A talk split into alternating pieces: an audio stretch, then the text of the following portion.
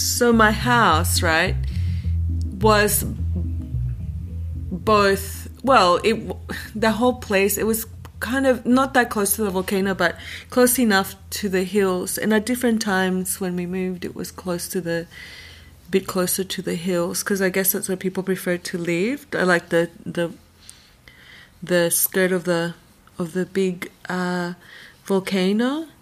Um, do know that. Well, that's where the, the sound of the um, of fighting would come from. Like the closer to the hills you are, you always heard that. Well, the trees, people were hiding in there, I guess, and it, it seemed, um, seemed where things would happen at night. The electricity went off on our side of the city during the war at night time. So it went off at intervals. The water would go on and the electricity would go off because of the limited resources. So, and it was the other, it was otherwise to the other side of town.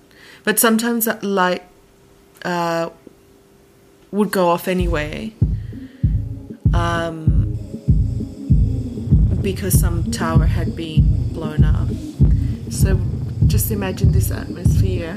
It's dark, it's dark, and you hear this sort of rumble of of bombs in the background. It sounds like residual bass that bombs sound.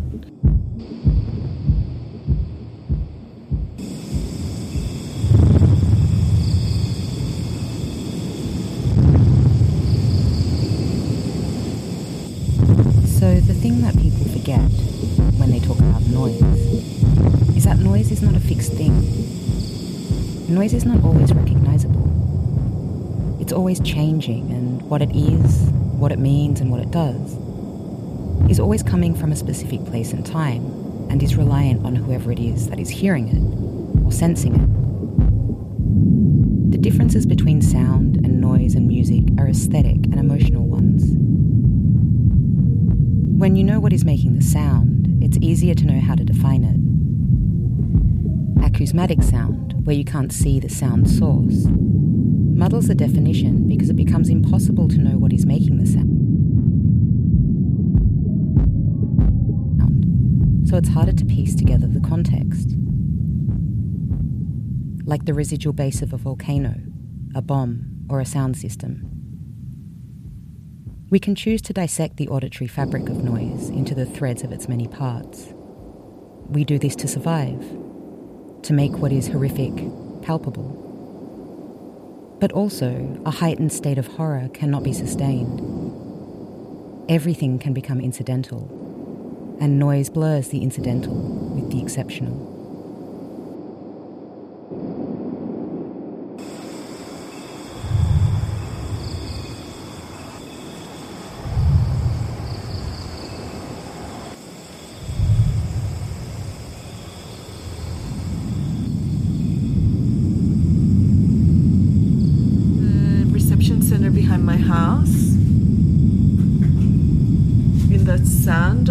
Bass coming through, but also it becomes indistinguishable to the sound really on the same level of of distance and safety as bombs in the background, you know, and you you just get used to it.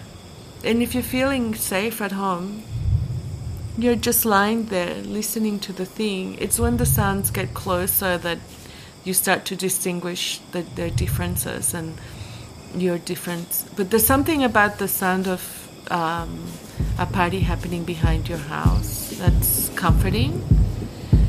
Um, people are having a really good time.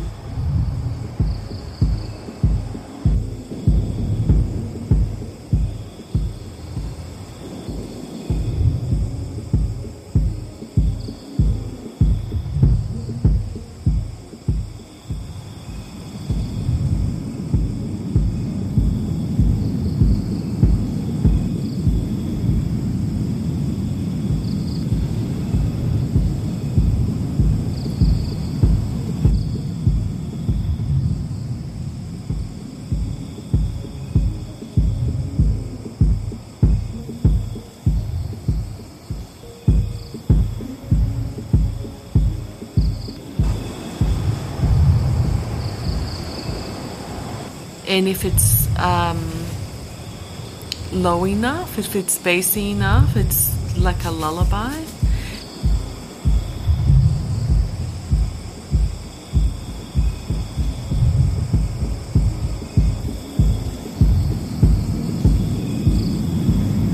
It's when the when it gets closer that's terrifying. The the, it's the sound of a bomb. Because you, when you, it's already terrifying anyway. But you just become what's that thing where you become immune to it and you, you get so used to it.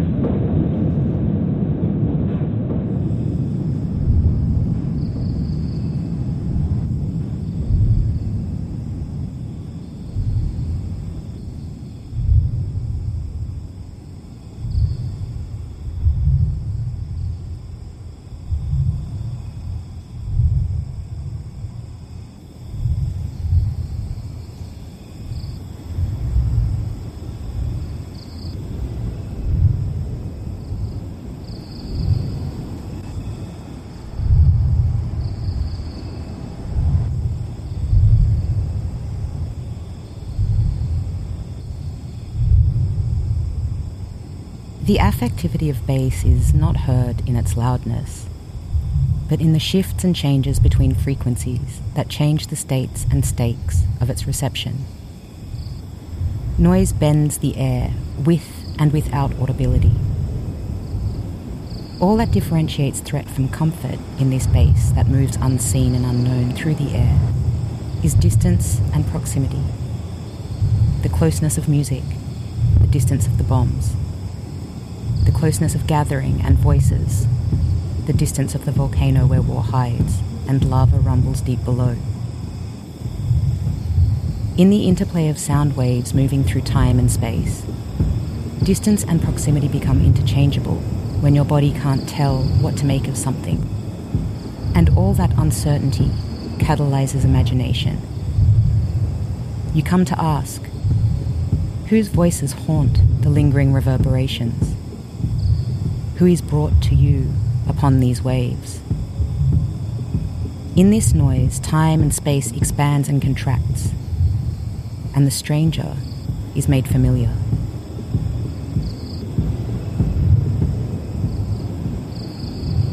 You you imagine like something like a like a volcano breathing because it's in your interest to find comfort in something that's so potentially threatening and so you give it a sense of of not humanity but you acknowledge its life its living.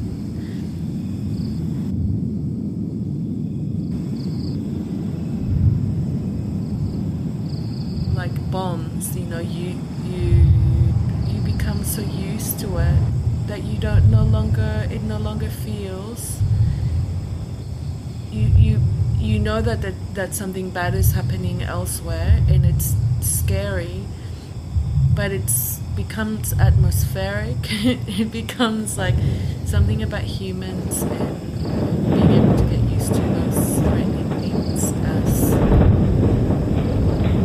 it's okay if it's happening if you hear it like that because it's happening elsewhere and you don't need to run for your life yet you know The atmosphere is created by the indistinction of noise, which happens here where sounds and voices come together on a level of vibration, the vibration of bass. A felt on the skin, in the stomach, the windows that shudder and the floor that shakes. The bass of bombs, of a sound system, of a volcano, or maybe just an earthquake. This trembling, is it something in your ears? Or do you hear it in your cells? Do you taste it in the humidity dripping off the trees? The bass blurs the faces of people that walk past, making it hard to hold on to a look. Maybe it is a sound. Maybe it's another kind of sensing as well. In its unrecognizability, noise overflows with infinite possibilities. It disrupts a story about bad or good, human and non human. It asks us to attend to complexity, to not knowing. You never know who or what this tremor carries to you as it crosses your room. There is something that always escapes definition when you have to ask, What is it that I'm hearing? And your only answer is never better than a guess. Noise runs interference. It pushes us to grasp for stories to make meaning, to find and fix categories. In the ambiguity of noise, we might come to reckon with the volatility of existence.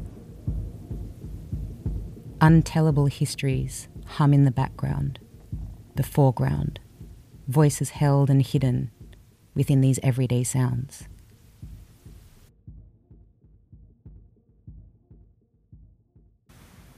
It's living in it's living with the like the volatility of the earth and it's living with the volatility of humans. And sometimes that volatility is not volatility it's like celebration you know? And it sounds so exotic but it's actually people's lives that they live every day